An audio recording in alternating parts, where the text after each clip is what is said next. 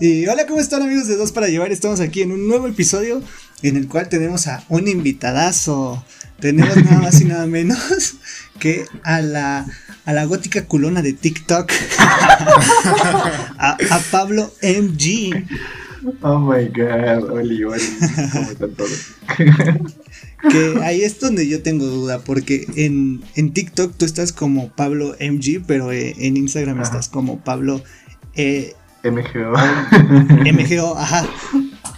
Entonces, Este, ¿cuál es el bueno? El chido se supone, que- o sea, para mí el chido se supone que es el de TikTok, porque es que la historia es algo bien cagado, güey, porque pasa que se supone que yo me quería... Cuando me hice mi usuario pedorro, este, en TikTok, me lo- no, era Musical.ly entonces, entonces, este, haz de cuenta que yo dije, no, pues quiero que sea un nombre icónico, tipo, ya sabes, la Divasa, el Rubius y esas mamadas. Y Ajá. entonces agarré y literal dije, no, pues güey, ¿qué puedo decir? ¿Qué puedo decir? Pablo. Y de repente se me salió el, oh my god. Y dije, ay, güey, pues queda chido, Pablo, oh my god. Y pues ahí agarré y le puse Pablo MG.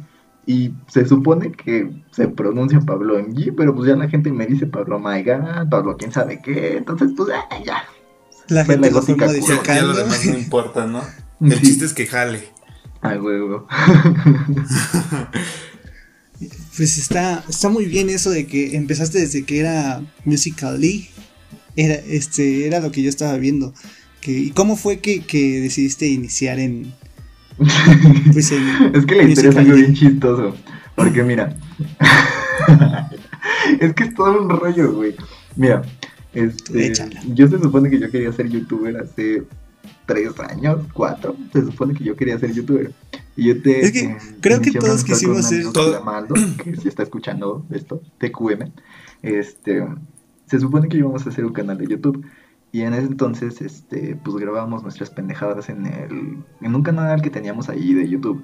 Y Ajá. nada no agarrábamos la onda, o sea, como que la gente no nos seguía ni nada. Y en ese entonces estaba como que de moda Musical.ly. Entonces, este, mi amigo Aldo lo que agarró y hizo fue, este, se creó un perfil en Musical.ly. Y yo le dije, ay, güey, no manches, ¿cómo, ¿cómo haces esto, güey? No, no, qué pena. Y de repente vi que él subió un video haciendo una tontería y tuvo bastantes likes. Y dije, ah, no, ma, yo quiero. Yo quiero. Sí, de hecho, está sí. Entonces, ¿Qué? este, Creo Sí, que, hecho, que todos hemos pasado por esa etapa, ¿no? De, de- de querer ser youtubers. sí, de Güey, yo hecho, creo sí, que, yo creo que sí todos tenemos un video de de YouTube. nosotros de morritos. Bueno, por lo menos yo sí tengo un video con mis amigos donde de verdad creo que me da pena cada que enseñe ese video, pero tenía como 5 años que no me metía a esa cuenta, bueno, al video, y ya tiene como 100 reproducciones y es como, me da mucha pena que 100 personas ya No vieron ese video.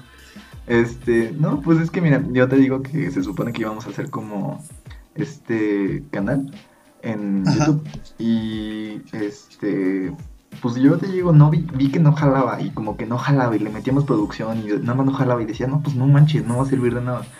Y de repente este, mi amigo lo que agarra es que se hace su perfil de, de, de Musical.ly y Ajá. tiene bastantes likes y yo dije, güey, yo quiero. Entonces agarro y subo un video maquillándome. En ese entonces pues eran hace dos años, o sea, no me vas a creer, pero hace dos años la neta la gente era muy diferente. Y me vieron así como, güey, qué pedo el James Charles de Musical.ly o yo qué sé. Y me empezaron a seguir así de que, güey, no mames, se maquilla. Y me empezaron a seguir, me empezaron a seguir. Y yo al principio, o sea, la neta sí había videos como que bien pedorros, así como que, ay, güey, la neta siento que esto no va a pegar. Y de repente atrás empecé a ganar seguidores, seguidores, seguidores. Y dije, a la madre, qué pedo. ¿Qué estoy haciendo o qué onda? Me, me estoy rifando de alguna manera, no sé cómo, pero me estoy rifando. Exactamente. Y, y es que pasa mucho que, que luego piensas que algo no va a, a jalar y es lo que más jala. A mí Sí, me pasó sí. con, con mi página de memes. Pues yo tengo una página de, una página de Ajá. memes desde morrito. Y pues yo lo que hacía antes en esa página, porque pues, literal la tenía en la primaria, era que agarraba memes de otras páginas que me gustaban y las subía ahí. O sea, subía ahí los memes. Y este. Y ya, o sea, yo no sabía lo que era en ese entonces lo de robar contenido y todo eso. Yo nada más era un morrito que decía, aquí voy a poner lo que me gusta. Y, y de, de repente cuando vi, ya de, de tener 10 likes, ya tenía 100 likes la página. Y yo, ah, qué padre, ¿no? Y de ya, te sentías youtuber, güey. Ya Ya- sentías que podías abrir un canal de Sí, YouTube. es que, es que es como que una ilusión, ¿sabes? O sea, creo que todos en algún momento tuvimos como que, te digo, esa fase de que dijimos, güey, quiero ser youtuber porque dices que fuera de cosa como que te ilusionas, o sea, te ilusionas con todo lo que ves y dices, chale, yo quiero. ajá. Entonces, De hecho, pues, creo uno que- empieza como a hacer ese tipo de cosas y al final pues se termina liberando.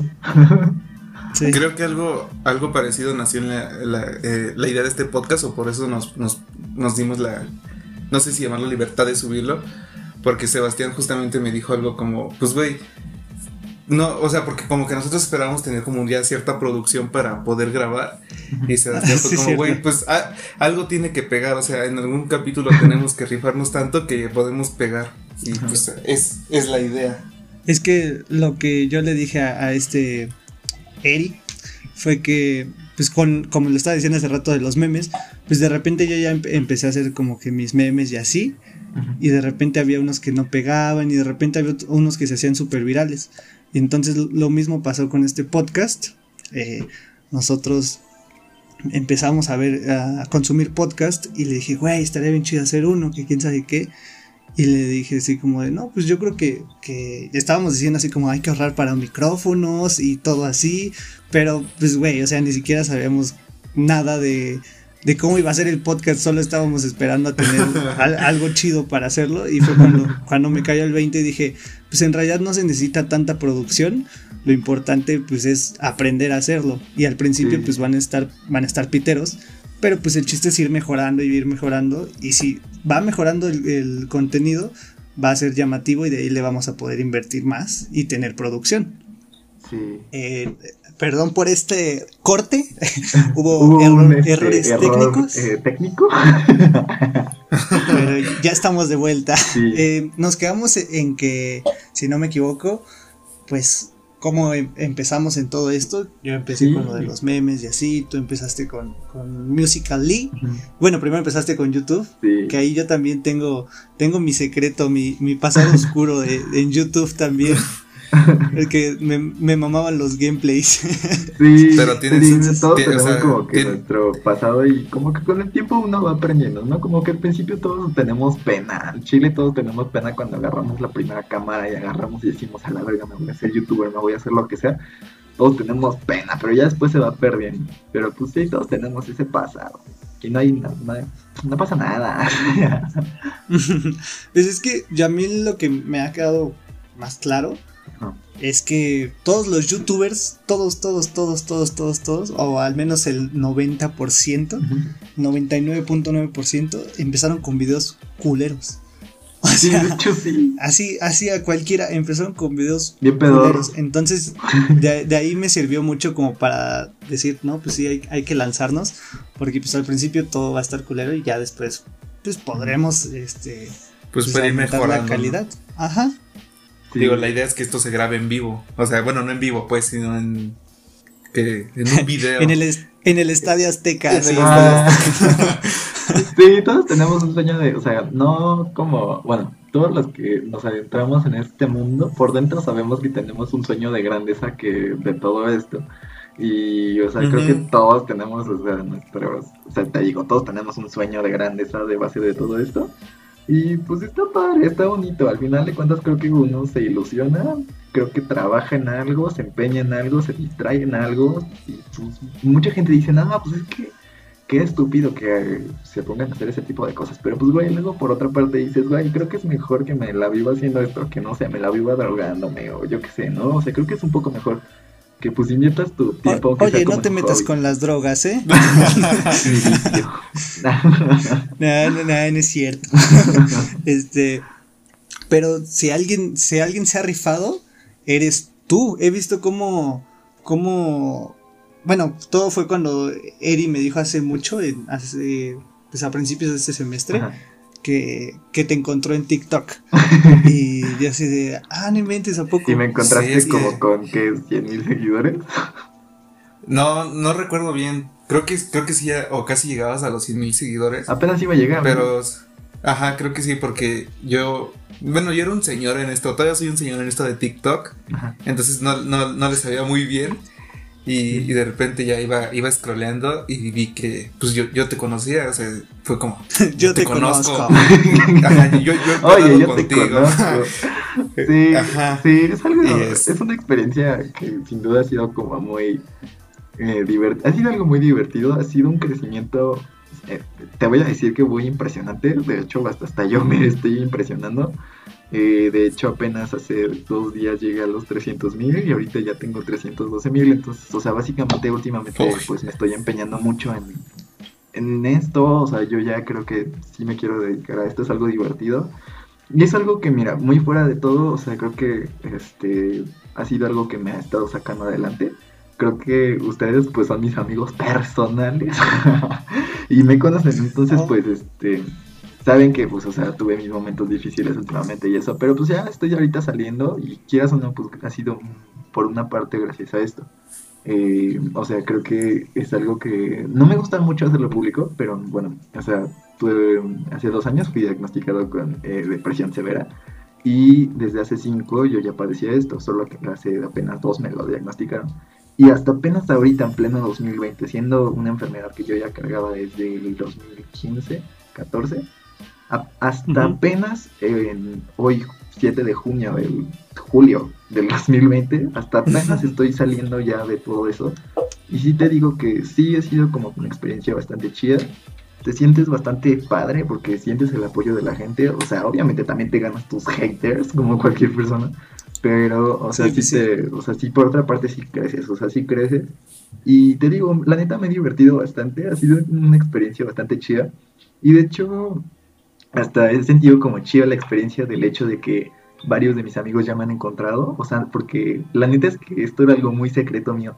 De hecho, no le decía a nadie porque yo decía, chale, güey, no quiero que sepan. Por una parte sí seguía con esa pena pero por otra parte. Pues, eso, pasa mucho, ¿no? Eso, justamente creo que eso pasó porque yo me metí, o sea, me metí en tu perfil y ya vi que casi llegabas a los 100 mil, fue como, no mames. Y le conté a Zule porque, pues yo, o sea, yo te conocí por Zule y le dijo, oye, tú sabías que Pablo ya, o sea, pues ya tiene muchos seguidores y se quedó como, no mames, o sea, ¿cómo? Pues no, o sea, sí fue sorprendente porque pues no, no, nos imaginábamos como esa, parte de, Sí, muchos de mis amigos de hecho se están sorprendiendo ahorita. Hasta ahorita, hasta apenas me estoy haciendo conocer y eso es algo muy padre. Pero esto de que yo era, pues, o sea, que tenía como mi, pues, mi espacio en TikTok, era algo muy secreto, de verdad algo muy secreto. Yo no se lo decía a nadie, nada más mi amigo este Aldo que es con quien yo casi siempre grabo. Con quien empezaste, ¿no? con quien empecé y por quien empecé. Este, Es el único que sabía en realidad, o sea, nadie, nadie, nadie. O sea, de verdad es algo que se lo estuve manteniendo en secreto. Y últimamente, como pues sabremos, ha sido el boom de TikTok últimamente.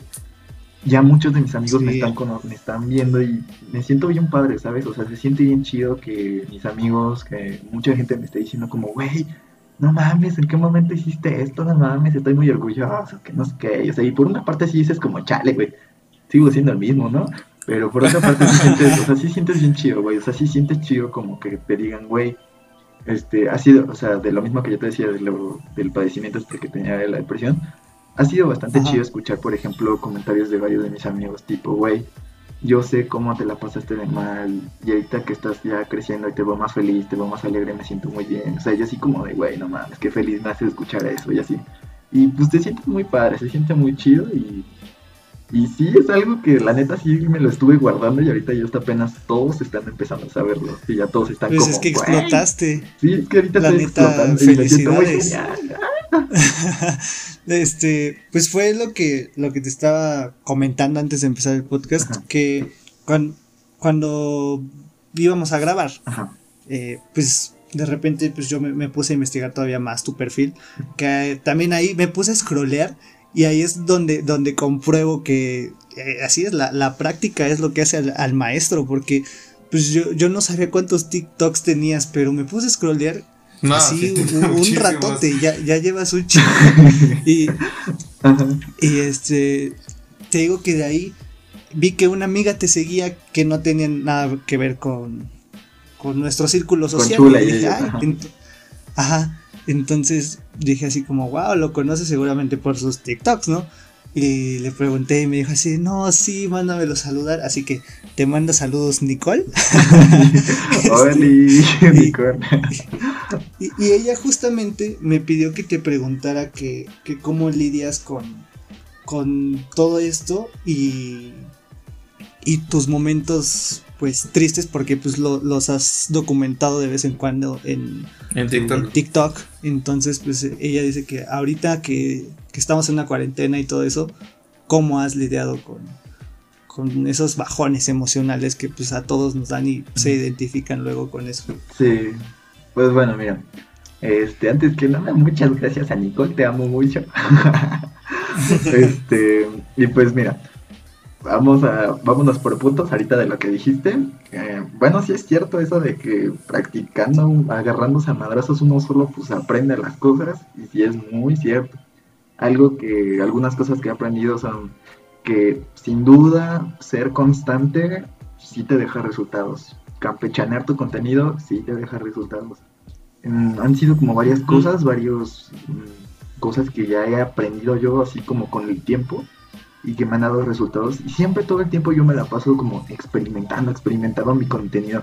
Si te fijas, de hecho, en mis videos nunca vas a ver como videos del mismo tipo durante mucho tiempo. Siempre estoy como que cambiando, cambiando, renovando, chan, o sea, chambeando así, como que muy cañón. ¿Qué, En... Que eso está muy curioso porque yo había visto que recomendaban para, para cualquier tipo de contenido que te especificaras en algo en específico y tú llegaste y dijiste, fuck it, yo quiero campechanear Sí, y sí, aún así voy a romperla. De hecho es algo que muchos de mis seguidores me, me han llegado como a comentar. Me han llegado, o sea, algunos comentarios que me llegan a decir son tipo, güey, es que seguirte a ti es como seguir a un chingo de TikTokers porque tienes un- una cantidad de contenido impresionante. Y sí, la neta es que sí me la vivo siempre campechaneando lo que hago, siempre ando ahí como que cambiando las cosas, siempre me la vivo experimentando, nunca vas a ver contenido en mí igual, o sea, siempre, de verdad, siempre me la paso haciendo tonterías, sí, tonterías, sí, pero, No, pero, pero cambiando, aparte sí ¿sabes? es- Este, aparte sí es como, como muy pro, bueno, hay veces que, que yo, bueno, cuando te empecé a seguir, fue que pues también estaba viendo, viendo pues varios de tus TikToks y sí te, sí te producías, o sea, yo me acuerdo mucho de, no recuerdo la canción cómo va, Se produce todavía, se- Ah, bueno, cada bueno, vez más. sí, pero yo, yo recuerdo mucho y se me quedó muy grabado porque en realidad sí me gustó mucho. Fue cuando sales este, como pintado, como en una canción, es que no recuerdo bien la canción. Pero. Somebody that I used to know. Ah, el video de Gotcha, de Somebody That I Used to Know. Sí, Ándale, sí, sí, sí. Este, pues mira. creo. Sí, es que yo este, también sí, me acordé, eso es sí. un gran En TikTok. realidad, Sí, sí, un yo gran en lo TikTok. personal, me produzco yo en lo mucho. personal los que disfruto, yo en lo personal el que, los que disfruto mucho son tus story times, son, Sí. son lo máximo. Los- de hecho, este, mira, te voy a decir una cosa acerca de los story times. Eh, cuando yo hice mi primer story time, que fue el de la Nutrileche en el Starbucks, literalmente Y- fue la primera vez que me hice básicamente viral en cuanto a contenido. A la gente le empezó a gustar y ahí- de ahí empecé como, de ahí te puedo decir que empezó mi boom en TikTok desde ahí. Empezó como que a jalarse más gente así.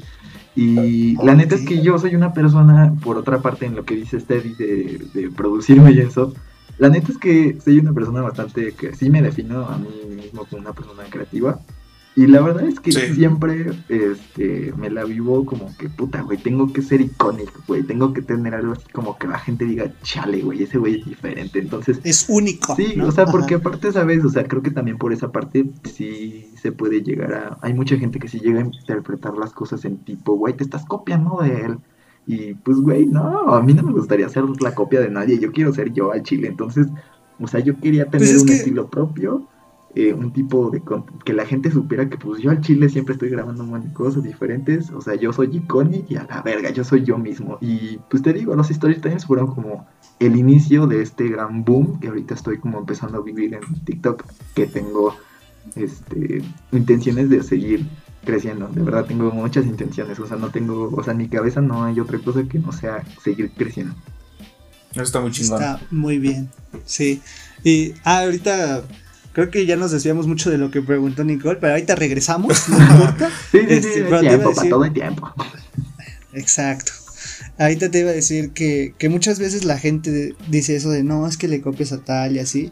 Y pues, o sea, el mundo es muy grande y hay veces que ni siquiera te enteras de... de sí, de que copiaste algo. Ajá, o sea, es que según le copiaste a alguien y es como yo ni siquiera había visto su contenido. Y así. Por ejemplo, en nuestro caso sí podemos eh, decir, eh, Eri y yo, que nuestra fuente principal de, de inspiración para el podcast fue el que actualmente es el podcast número uno, que es la, la cotorriza. pero, pero pues nosotros lo, lo queremos pues ir, ir moldeando este podcast para que sea diferente también. Para que sea nuestra pues, Pero pues, pero pues muchas veces sí pasa eso de que te dicen de no, de copiaste fulano y así, entonces güey ni siquiera lo topaba. Sí, de hecho te digo, o sea, como que uno va, te digo, la neta es que sí, o sea, sí me costó bastante trabajo al principio. Y pues mira, no te voy a decir que ahorita yo ya soy la mega estrella, nada, el chile yo, o sea, creo que tú lo has visto, o sea, ustedes lo ven porque somos amigos, nos conocemos, yo la neta no me siento ni famoso, ni actúo como famoso, ni se me sube la... O sea, yo sigo siendo la misma Sí, ni siquiera nos habías dicho. Ajá, o sea, por dentro yo sigo siendo el mismo, entonces, o sea, ¿sabes? O sea, no tengo que cambiar nada de mí, o sea, yo ahorita pues estoy empezando, o sea, por ahorita me defino como una persona que apenas va empezando. Y pues, o sea, sí les puedo dar como consejo que pues, o sea, se definan como, güey, al chile somos únicos, no, no hay nadie como nosotros y pues, no sé, ahí inventen algo, güey, para que para que no anden diciendo luego las gentes que se copian de alguien o no sé. Pues, pues es que está cañón porque como tal, ah, perdón, síguele Eri porque para qué hablas. no, justamente creo que algo que, yo tengo mucha duda es este, digo, normalmente yo en, en todo el contenido de TikTok me, meto mucho a los comentarios porque me parecen muy curiosos todos los comentarios de, TikTok. Porque pues son, son. Pues muchas veces es muy difícil, yo siento ver mucho hate en TikTok. Como que es como más tranquilo. Y en, tu contenido yo no he visto como mucho hate o en realidad no he visto hate. Entonces, pero tú dices que sí has tenido, entonces ¿cómo, cómo podrías lidiar con eso? O sea, solamente lo ignoras o, mm, pues mira, sí, la neta es que, o sea, mira, aunque parezca que no, de repente la gente se te voltea, ¿eh? O sea, de repente te aman y de repente ya te andan apedreando con piedras o yo qué sé.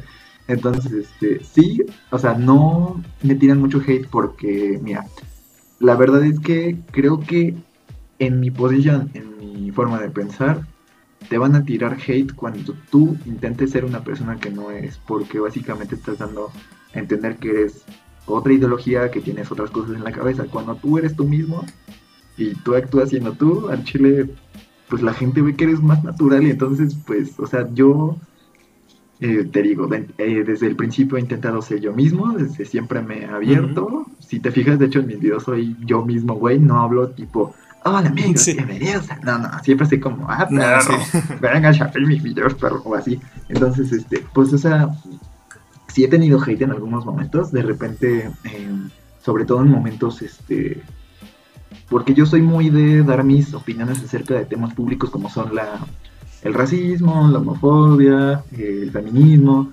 y eh, la última vez que me tiraron hate, que creo que fue la única vez que me han tirado como hate muy intenso, fue la vez que di mi opinión acerca de la gente pro vida. Eh, pues di mi opinión abierta y medio mundo se me vino encima. Total, terminé desactivando mis, mis Los comentarios. Entonces, pues dije, no. Y no porque me moleste, ¿sabes? Sino porque digo, chale, güey. ¿Por qué la gente se toma el tiempo de agarrar, güey? Y tirarte mierda cuando fácilmente podría nada más seguir el siguiente video y ya, güey. O mira, también este, yo hace poco tuve una sección de efectos Mandela en mis videos. Ah, y, ah, sí, muy bueno. y tuve un video que fue bastante polémico, que fue el de la... ¿Cuál fue? El de Campanita, que se aparece en el castillo de Disney. Literalmente ahí toda la gente, o sea, te comenta, me comentaban en forma, en plan, ay, güey, eres un tarado sí aparece. O sea, mira, y aquí está el link para que veas que eres un pinche mentiroso. O sea, güey, se toman el tiempo. muy, muy a pecho, ¿no? Sí, se lo toman muy, a pecho, güey. O sea, y es lo que, o sea, a mí eso, por ejemplo, sí me molesta y terminé poniendo en privado ese video. Porque, pues era un video donde básicamente yo, o sea, los efectos Mandela que yo subía eran sarcasmos, comedia y pues para que la gente se entretenga un rato, ¿sabes? Pero básicamente ya hay hoy en día mucha gente que se toma muy a pecho las cosas y, güey, un video de campanita, güey, y me estaban metiendo la madre. o sea, me estaban metiendo la madre en plan, ay, es que eras un tarado. Mira, aquí está el link donde sí está el, la prueba de que sí aparece campanita en el video, güey. Y tú eres un pinche mentiroso, no más o menos engañar. Güey, o sea, te tomas el tiempo de ponerte a buscar el pinche video de campanita, te pones el tiempo de escribir el comentario de insulto, o sea, güey, no mames, qué hueva. o sea, ese video en verdad estuvo arrasado de comentarios así. Dije, güey, no voy a estar ahí leyendo pendejadas, y no porque me molesten, la neta no me molesta el hate, sino porque, güey, digo, no manches, es una mala energía que no quiero estar cargando. Y más porque en TikTok está la opción de hacer dúo con los videos. Y en este caso había mucha gente que me estaba haciendo dúo en ese video y me ponían tipo, ay, ya mátate, ay, ya deja de hacer videos porque nada más andas engañando a la gente. Y yo así de, güey, si topan que es comedia, si topan que es entretenimiento. De hecho, subí un video este, aclarando eso, o sea, subí un video diciéndole a estos pendejos, no sé si lo hayan visto, que dije, güey, solo es comedia, porque se toman todo tan a pecho, qué pedo. Entonces, o sea, eh, pues el hate siempre va a existir creo que hasta Luisito es Comunica, Yuya, o sea, los más grandes sí, todos, tienen hate, o sea, todos en general tienen hate. Entonces, de pues, hecho, siento que, entre más grande eres, más, más hate recibes. Por ejemplo, ahorita nosotros que vamos empezando no tenemos nada de hate, nada de hate. Pero nada de comentarios tampoco. pero, tampoco nada, pero tampoco visualizaciones, ahí el problema. no, este, siento que es eso, porque pues nunca vas a, a encontrar algo con lo que toda la gente concuerde. Así, siempre va a haber alguien que te va a llevar la De hecho, es algo que me comentó mucha gente en el video donde aclaré las cosas, donde básicamente pues le, te digo que les dije, güey, solo es comedia. Mucha gente me comentó, güey, es que déjalos, están mecos, o sea, la gente nunca la vas a tener contenta. Jamás en la vida se va a tener contenta la gente, porque, mira, la gente son como las tortillas. Si tú las pones a calentar, güey, se te quema un lado y el otro lado está bonito, pero si lo volteas se te quema el otro y el otro se te enfría, o sea, no manches. O sea, Sí. sí, justamente es así. Y regresando a lo que nos dijo esta, esta Nicole, ¿cómo has, has este, lidiado con esto en la cuarentena? Ah, pues sí, mira. Eh... como si fue un, un, ah, como de, ah, no, si nos fuimos bien lejos. a ver, retrocedete un chingo. pues mira, eh, mucho, mira, no te voy a engañar. El 2020 para mí sí empezó como un año difícil, por lo mismo que, o sea, creo que ya ahorita yo lo aclaré y ya pues me he abierto en TikTok acerca de eso un poco, de lo de la depresión. En algunos momentos me he abierto, casi no me gusta hacerlo público. Pero mira, empecé el 2020 de una forma muy eh, fea, empecé con bastantes cosas por ahí, o sea, nada más, o sea, como para darles una idea, o sea, empecé con corazón roto, empecé con depresión, empecé con desmadre con mi familia, o sea, con varias cosas. Entonces, este, fue un año que empezó con el pie izquierdo, o sea, pero puta, pareció que me fui como gorda en tobogán. Y, y de repente y de repente sí de hecho sí. Haz de cuenta que yo ya estaba eh, subí un video de hecho donde hago como un no como un blog pero fue como un time lapse de cómo es mi día a día con problemas emocionales. No sé si lo hayan visto. Este, gran video también. y haz de cuenta que cuando grabé ese video literalmente yo ya estaba al borde de hacer una tontería con mi vida, porque mira, yo ya estaba estresado porque uno tenía que trabajar porque pues no quería llegar a mi casa, porque me estresaba llegar a mi casa a pelearme con mis papás, eh, me tenía que parar al otro día a las 5 de la mañana a la escuela, nada más dormía como 3 horas, me paraba a la escuela, de la escuela me iba al trabajo, luego de repente iba con mis amigos y nada más me emborrachaba o me drogaba, o sea, puras, o sea, me estaba desperdiciando mi vida muy mal. Y entonces llega marzo, que es básicamente cuando aquí en México todos, bueno, los mexicanos sabemos que se dio la, se decretó la fase 3 ya del coronavirus. Se cerraron plazas, se cerró todo, nos mandaron a chingar a nuestra madre y nos mandaron a encerrarnos. Y al principio, mira, sí lo, sí me, se me complicó bastante, se me hizo algo bien difícil porque, mira, imagínate llegar a, a ese o sea, imagínate tener problemas en tu casa, güey, y que te digan, no, pues, ¿qué crees, mijo? Te la vas a pasar ahora todo el día ahí en tu casa. No, hombre, pues yo sí me quería. Y es que sí está cabrón porque cuando, cuando tienes depresión o ni siquiera algo tan cañón como la depresión. Con que estés triste, muchas veces el estar distraído con tus amigos y así, pues te hace un parote. y luego que pues no poder salir y distraerte y pues estar conviviendo con personas a diario por un ratote te, te hace chocar. Sí. Y pues te digo, para mí, o sea, sí fue, sí era complicado tener que estar todo el tiempo. O sea, de hecho yo llegó a un punto donde ya este, doblaba turnos en mi trabajo por no querer llegar a mi casa porque me quería quedar a distraerme, o sea, como fuera, llegar a distraerme.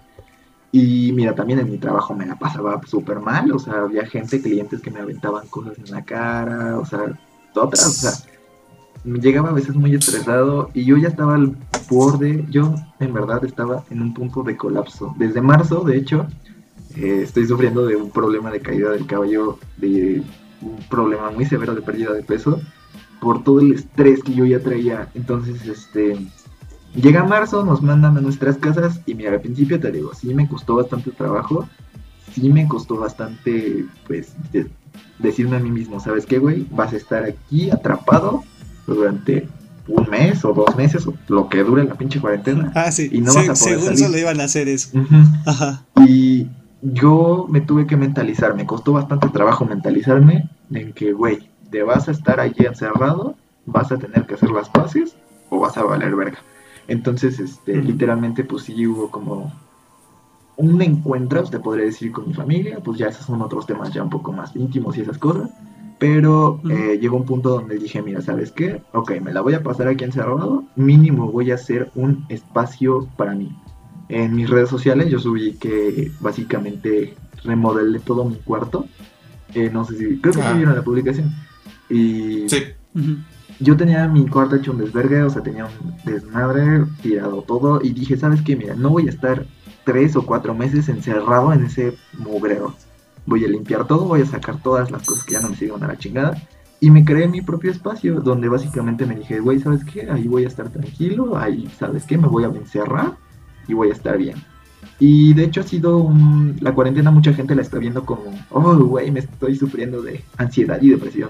Pero para mí de hecho ha sido como, güey, estoy saliendo de la ansiedad y la depresión gracias a la cuarentena. Porque fue como un break de todo lo que yo ya estaba... Me dio un break. O sea, básicamente me dio un break la cuarentena. Porque ya traía el estrés de la escuela, el estrés del trabajo, el estrés no sé qué. Y de repente ya estoy tranquilo. Solamente ya hiciste las paces en tu casa. Solamente despiértate, comes. Ya si quieres grabas, te duermes y ya. Tranquilo, tranquilo.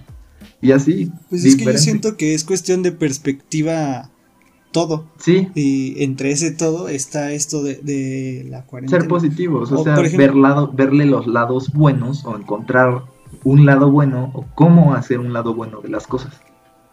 Sí, por ejemplo, yo soy una persona que es muy social y así a mí me preguntas, ¿qué te gusta hacer? Y yo sé, no, pues una que otra cosa, pero lo que más, así puedo hacer lo que sea, pero que sea con amigos. Eso es mi, máximo. Y entonces yo antes era, era muy, muy dependiente de, la gente. O sea, eh, necesitaba pues estar con alguien porque si no me aburría, si estaba yo solo, no podía estar pues conmigo mismo. Y gracias a que, a que fui al psicólogo y así, pues ya aprendí como, como a, a estar conmigo y te estoy súper agradecido porque si no, ahorita yo siento que me la estaría pelando en la cuarentena. Así, ya quiero ver a mis amigos. Sí. Y pues está súper cool esto. Aparte también, por lo mismo de que no, tengo convivencia con amigos, cuando grabo este podcast es, como mi convivencia con amigos. sí.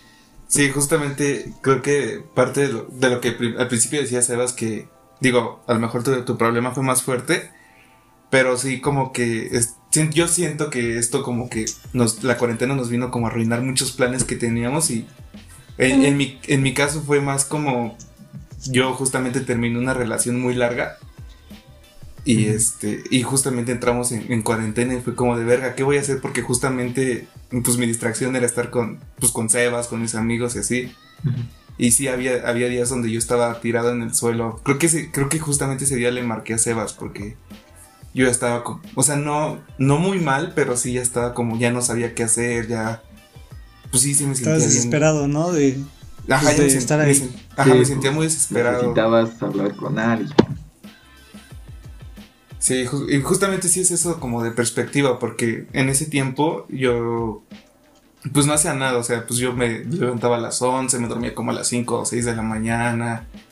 o, sea, o sea, básicamente no hacía nada. Y ya fue que pues hablé con Sebas y pues me empezó como a decir, güey, pues tienes que hacer algo, o sea, tienes que, pues que distraerte, o sea, no vas a salir, no, no hay lugar en el mundo literalmente donde puedas salir, entonces pues, sí, pues tienes que hacer algo. Pues y ya es fue que, una que pues iniciamos con el podcast también.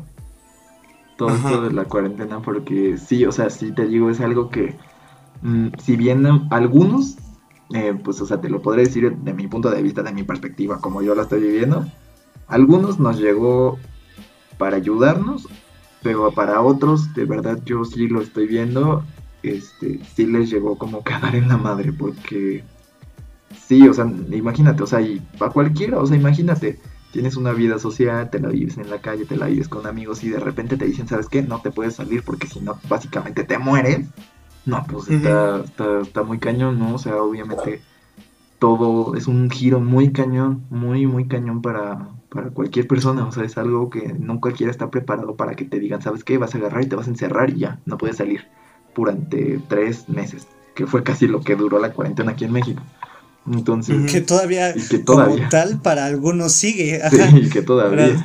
Entonces, este, Y- es algo muy difícil, pero, o sea, es que es una situación que depende mucho de la persona cómo lo viva y también eh, la forma en que la persona mentalice cómo va a llevar a cabo las cosas, ¿sabes? O sea, siempre hay que tener como, no un plan, pero hay que ver como Pero sí, un- alguna idea. perspectivas o ver como rutas que podrías utilizar para que esto no te afecte tanto o cómo podrías hacerlo, usarlo para que sea algo beneficioso. O sea, hay como que Ajá, encontrar. Por ejemplo, yo creo que algo en lo que, lo que podemos concordar los tres es en que el ocuparte eh, es, es de lo mejor que puedes hacer ahorita. Porque Sí. normalmente, pues, pues pasa, o sea, al principio de la cuarentena, yo creo que les pasó a muchos que, que nada se la pasaban así como que viendo Netflix y resolviendo las tareas que mandaban y, y ya, ahí se iba tu día completamente.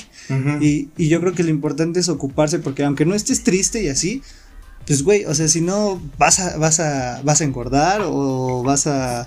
No, pues no va a ser beneficiosa la, la cuarentena, pero si te empiezas a ocupar, puedes emprender un nuevo proyecto, que en- con emprender no me refiero a, a que generes ingreso con dos sencillas aplicaciones.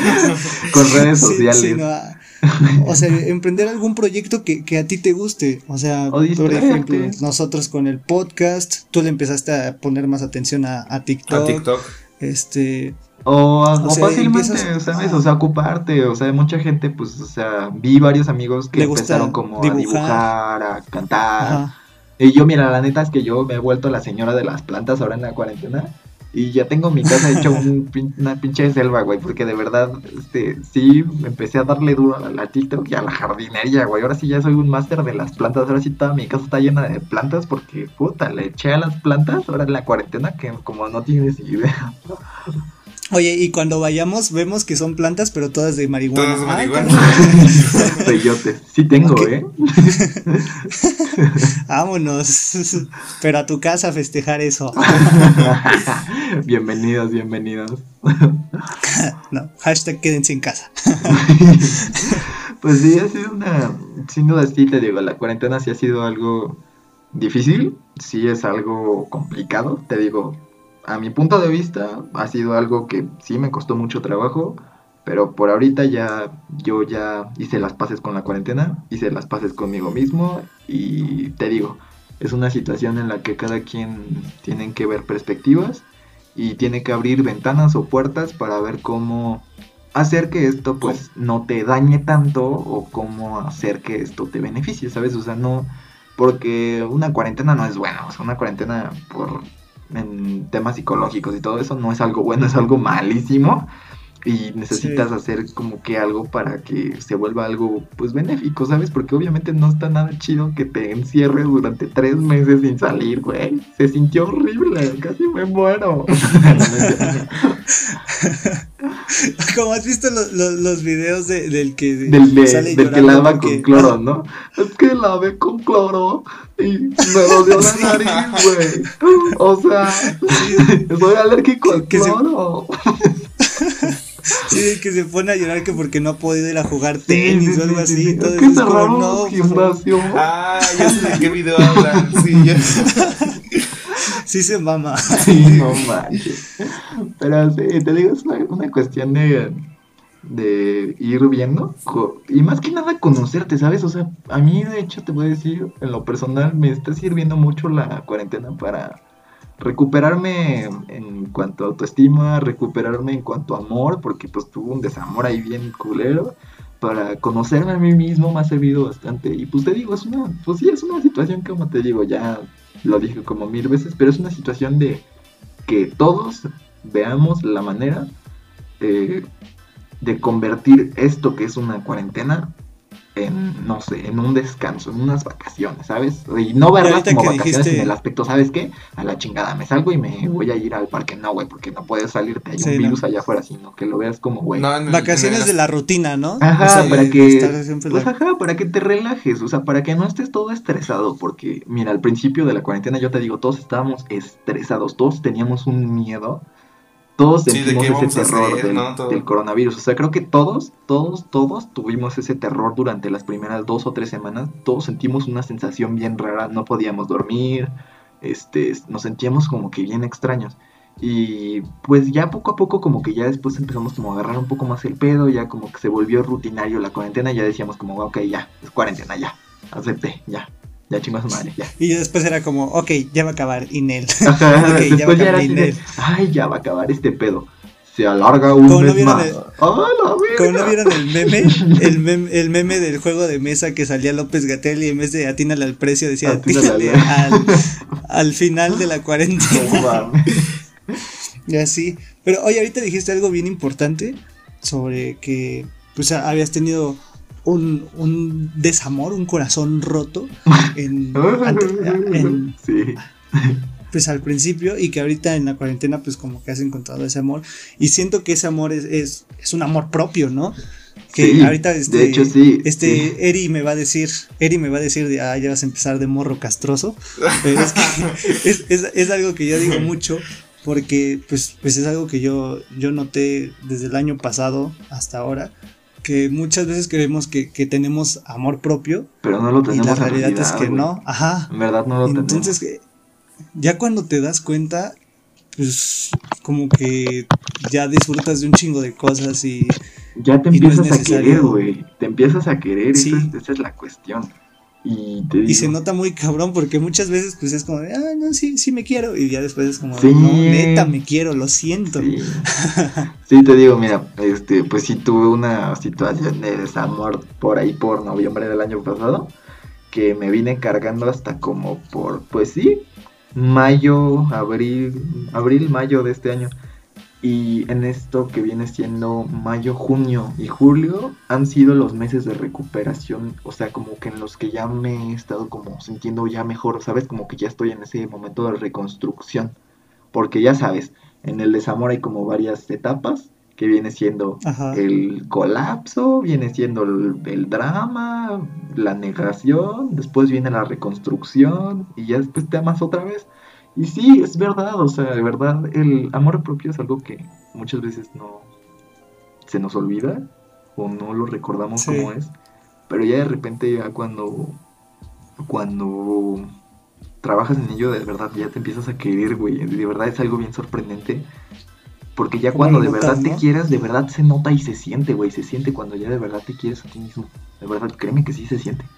Y, por ejemplo, yo tenía mis, mis pedos de autoestima de- desde el año pasado. Y puta, ahorita, güey, ya, ya estoy que no mames, que ya hasta quiero ser modelo. O sea, ya estoy que no mames, me amo un chingo.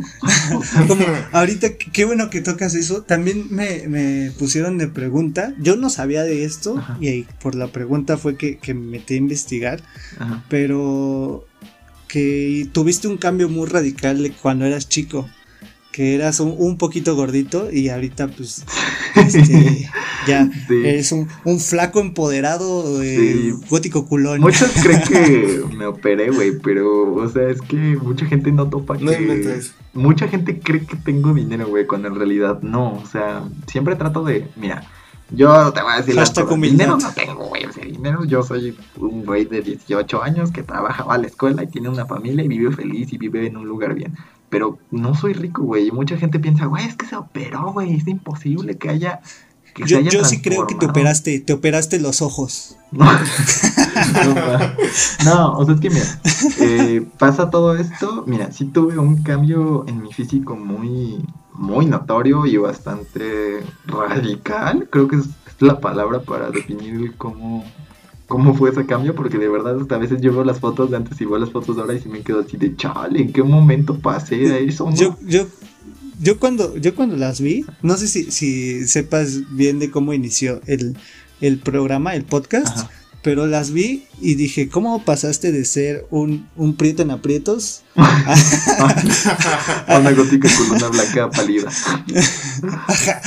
o sea, porque no sé si las fotos que, te tomaron fueron después de ir a la playita, pero hasta te veías más morenito. O sea, sí, güey. Y de hecho es algo bien cagado, güey, porque, mira, es verdad.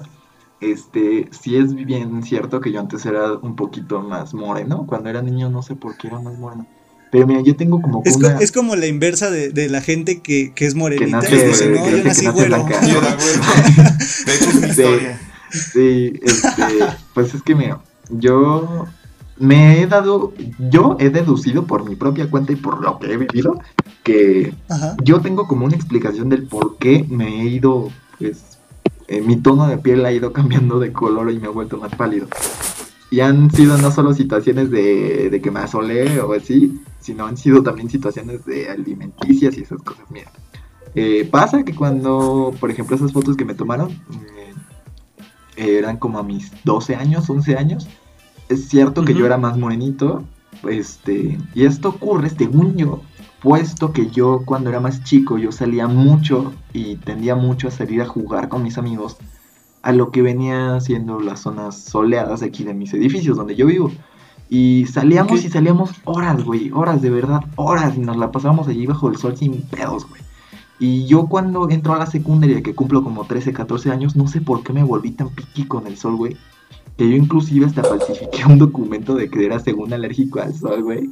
Y así ya, así ya no hacía ejercicio en educación física, güey. Y me quedaba en la sombra, me quedaba ya en la sombra. Y yo no podía tocar el sol, güey. De verdad, me tapaba con chamarras, me tapaba con un chingo de cosas. Contarle. ¿Te volviste vampiro? Sí, de hecho sí, güey. De hecho sí te puedo decir que sí. Este, dejé de tocar el sol. O sea, de verdad era muy dramático, pero muy dramático con eso. Me salía y me echaba un buen de bloqueador. Y mira, eso voy haciendo como a mis 13 años. Llegan mis 14 años, 15 años y empiezan mis problemas alimenticios porque bien es cierto, también me he abierto en eso y también quiero abrirme a la gente para que pues eh, escuchen y sepan de esto, cómo superarlo. Tuve problemas de alimenticios y obviamente cuando no comes bien, pues obviamente te pones todo pálido y así. Y este, sí, es cierto, a partir como de mis 14 años empezaron a crecerme las ojeras. Las ojeras son algo que tengo desde, puta, sí, desde los 14, güey, yo creo. Este, algo que es muy marcado a mí y han sido como que producto, uno, de mi mala alimentación y dos, de mi problemas de sueño y pues también de que no me asoleo. Hasta la fecha no me gusta asolearme mucho, solo es algo como, ah, ok, me asoleo un rato y así pero ya no lo hago ya tanto como en drama, como a mis 14 años, que de verdad, güey, tocaba el sol y era así de, ah, no mames, me quemo. Pero ahora sí ya lo toco y puedo estar 5 minutos, sí, ya sin pedos o así. Pero en esa época de verdad no podía estar ni dos segundos en el sol porque hacía un drama. Y sí, güey, pues o sea, según yo fue porque me he ido alejando del sol, porque antes sí era una persona que se la pasaba en el sol mucho, mucho tiempo, güey, y pues ahora ya no me la vivo tanto y pues también mi alimentación ha influido en que me ponga todo Le hiciste como le hiciste como el luchador que decían que se bronceaba con la luna. El, ay, ¿cómo se llamaba, güey? Sí me acuerdo. Sheamus, creo que era. Ajá, creo que era ese, ¿no? El de la WWE, sí, que era uno todo blanco. Te inspiraste en él. sí, mucho sí. Pero sí, este, y ahora, otro punto, ¿cómo cambiaron mis rasgos físicos? Puesto que fui a una persona cachetona, con la cara redonda, a pasar a una persona con la cara larga, con los rasgos más marcados y así también han sido producto de, mira, de, de un problema de drogas que tuve. Sí tuve un problema de drogas el año pasado, un problema muy severo de drogas que anduve este, escondiendo. De hecho, si te fijas tú en mis fotos del 2018, eh, vas a ver que son fotos en las que todavía salgo como cachetón, como ya me veía con más formita, pero todavía no me veía muy marcado de la cara. Pero en 2019, cuando tuve mis problemas ya de las drogas y eso, fue cuando me empecé como, a, no a demacrar, pero como que no sé, los pómulos se me marcaron más, o sea, no sé, la el mentón también. Este, adelgacé muchísimo, pero muchísimo, muchísimo.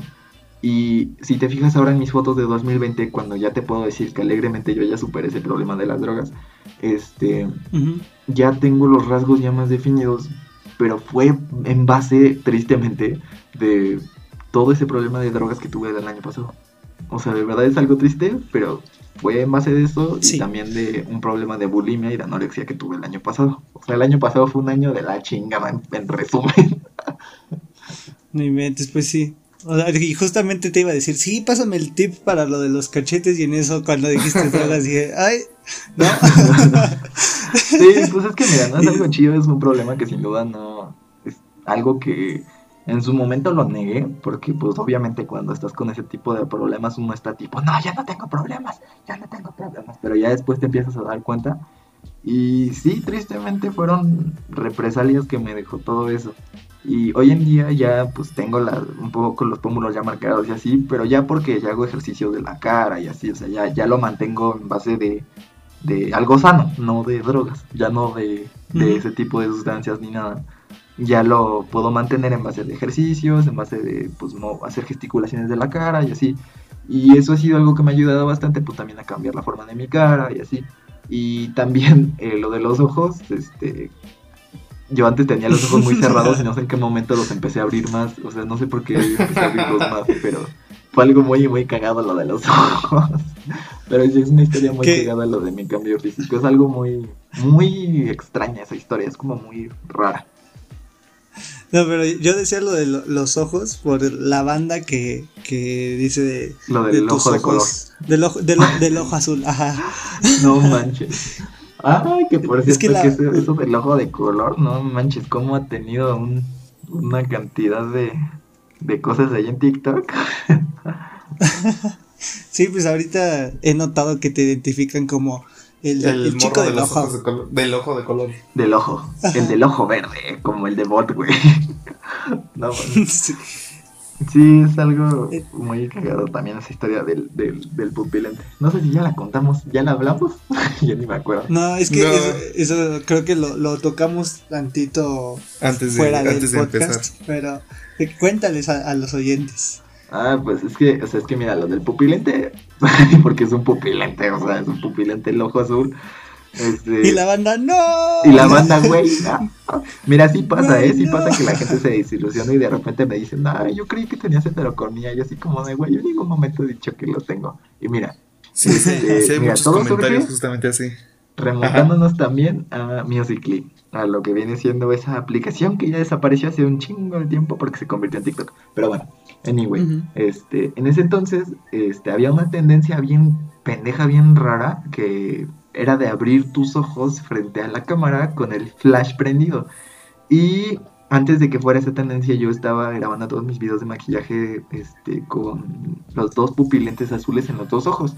Y la gente decía, no, hombre, que tienes ojos bien bonitos, azules, y quién sabe qué. hay así como de, güey, no me digan eso porque no, son falsos, o sea. y entonces se supone que yo en mi cabeza, güey, mi idea fue, ok, voy a hacer la tendencia de abrir los ojos, pero me voy a dejar un pupilente y el otro ojo lo voy a dejar sin pupilente para que la gente vea que el, verdadero color de mis ojos es café. No, hombre. Subo el video y la gente lo malentendió. En vez de, en vez de que entendieran que tengo los dos ojos cafés, pensaron, güey, tiene heterocromía. Y no, hombre, güey, desde ahí también ya me habían empezado a seguir, no, hombre, güey, tiene heterocromía, síganlo. Y así como de, güey, es un pupilente. Pero a la vez eso te, eso te ayudó un buen, Sí, sí, sí, de hecho sí me ayudó mucho porque pues era algo como con lo que la gente ya me empezaba a identificar. Y de hecho se volvió algo como muy distintivo de mí, el ojo de color. Y después, este, yo usaba en ese entonces un pupilente bien chafita, esos de, 100 pesos, güey, no sé, con un diseño todo falso, pero en la cámara se veían realistas. Entonces ya después, hasta apenas hace poquito, me compré unos ya como de color más realista Y esos son los que uso actualmente y con los que la gente ya de verdad ahora sí cree que tengo el ojo de color, pero no, es un pupilante, güey. pero es porque compré unos ya más realistas. Entonces, pues, o sea, es un pupilante. Ya le invertiste. Pero fue algo muy cagado. o sea, pero sí, sí le invertí. Dije, güey, o sea, la chingada, sí, es algo esto, que me esto jala. Sí, sí, es algo que me va a distinguir, pues ya chingue su madre. Oye, yo, yo quiero tocar un tema sensible. Bueno, sí, unos temas sensibles, pero pues e, está interesante. Ok, échale. según yo, eh, tú ya saliste del closet completamente, inclusive con, tu familia, ¿no? Uh, sí. la salida del closet. Ay, ese tema me encanta. Ajá. Es que justamente a nosotros en, en una sección que tenemos. En la sección sin eh, nombre. Eh, que es una sección sin nombre. Este, nos mandan como como sus dudas acerca de su vida o pues dudas que tengan, ¿no? Y nosotros intentamos como, como aconsejar. Y en algún episodio nos preguntaron que, oye, pues cómo, cómo salir del closet. Pero nosotros, pues, pues dimos nuestra opinión, nuestro consejo desde nuestro punto de vista, de eh, una perspectiva de un hombre heterosexual macho opresor. Entonces, ahorita que, estás tú aquí, pues me gustaría saber qué, qué aconsejas a, esas personas que, que quieren salir del closet.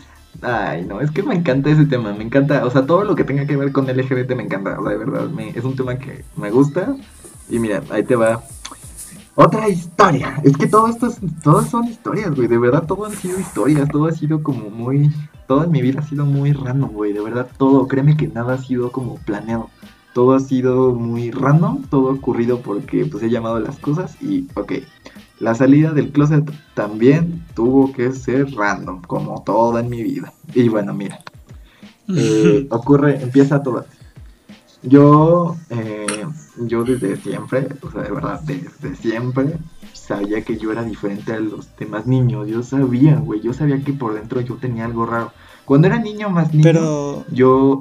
Pero sabías que era, o sea, por ejemplo, sabías que... o sea, cuando era más niño no te podía decir que era gay, no.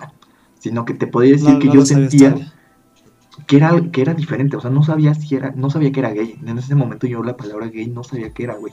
Yo en ese entonces, este, yo me definía como, güey, es que soy diferente, güey, yo sé que soy diferente.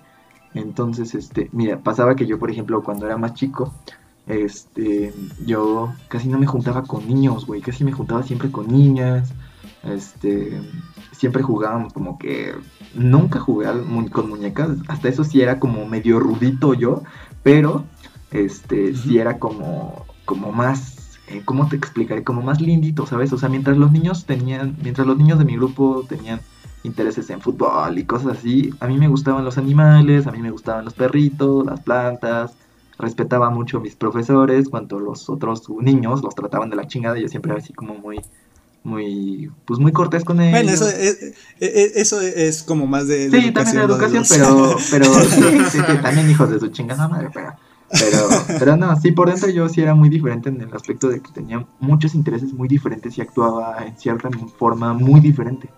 Y por dentro yo sabía que eso no, no, era, no era normal en los otros niños, porque yo no veía a los demás niños actuar como yo. Pero bueno, llega, pasan mis primeros, que serán 10 años, y yo todavía no sabía qué era. O sea, yo sabía que era diferente. Pero pues nunca le presté atención, yo solo trataba de ser yo mismo y me la vivía feliz. Este, yo tenía una familia y pues para mí, pues cuando eres niño, mientras tengas familia, mientras te diviertas, está de huevos. Pero ya cuando viene la pubertad, ya sabes, esta época difícil cuando uno llega a los 11, 12 años, es cuando ya de verdad empecé como con este conflicto de empezar a conocerme a mí mismo. Obviamente empiezan pues este tipo de, de temas más íntimos que vienen siendo la sexualidad y eso, y ya vienen un poco más el autoconocimiento sexual de mí mismo. Y es cuando yo empiezo a darme cuenta que las niñas, sinceramente, no me llamaban la atención sexualmente. Entonces ahí es cuando dije, güey, yo siento algo raro, no soy normal. Y yo hasta ese momento yo me definía como, güey, soy un niño raro. Y yo por dentro me sentía como el niño raro y así. Pero seguía actuando bastante normal, seguía actuando pues como yo mismo y la gente me aceptaba. Llegan mis 13, 14 años, iba en la secundaria y fue la primera vez que me enamoré de un niño. Y tenía que ser hetero el cabrón. Valió verga. Entonces, este, este, me enamoro de él y yo decía, güey, no mames, no me puedo estar enamorando. Como, o sea, yo no sabía bien que era un enamoramiento, pero yo sabía que era, yo por dentro sabía que era enamoramiento porque no paraba de pensar en él. Sí me ilusionaba con cosas más, ajá. Este... Oye, ¿y, era, era amigo tuyo era mi mejor o simplemente amigo, era como era que... mi mejor amigo. Híjole. Y Sí, fue algo bien difícil, güey, porque fueron segundo de secundaria y tercero con ese secreto por dentro. Jamás se lo dije hasta que salimos, pero este estaba yo enamorado de él y yo decía, puta, güey, no mames, o sea, soy, soy gay. Y yo por dentro decía, no mames, soy, soy gay. Y este, si bien tuve novias antes, porque mira, te puedo decir una cosa, este, a mí las niñas en el aspecto sexual cero me llaman la atención. Sin embargo, me puedo llegar a enamorar de ellas. Por eso yo me defino como una persona bisexual. Y este, pues llevo siempre mi sexualidad al máximo. Aunque te puedo decir que soy más. Ten- soy bisexual con más tendencias a lo que viene siendo la homosexualidad. Entonces, este, pues bueno, eh, como sea, llego con este güey, me enamoro de él y cuando salimos de la secundaria le mando un mensaje diciéndole lo que siento y el culero me dice, no mames, pinche maricón. Y yo fue ahí cuando yo me dejó de hablar.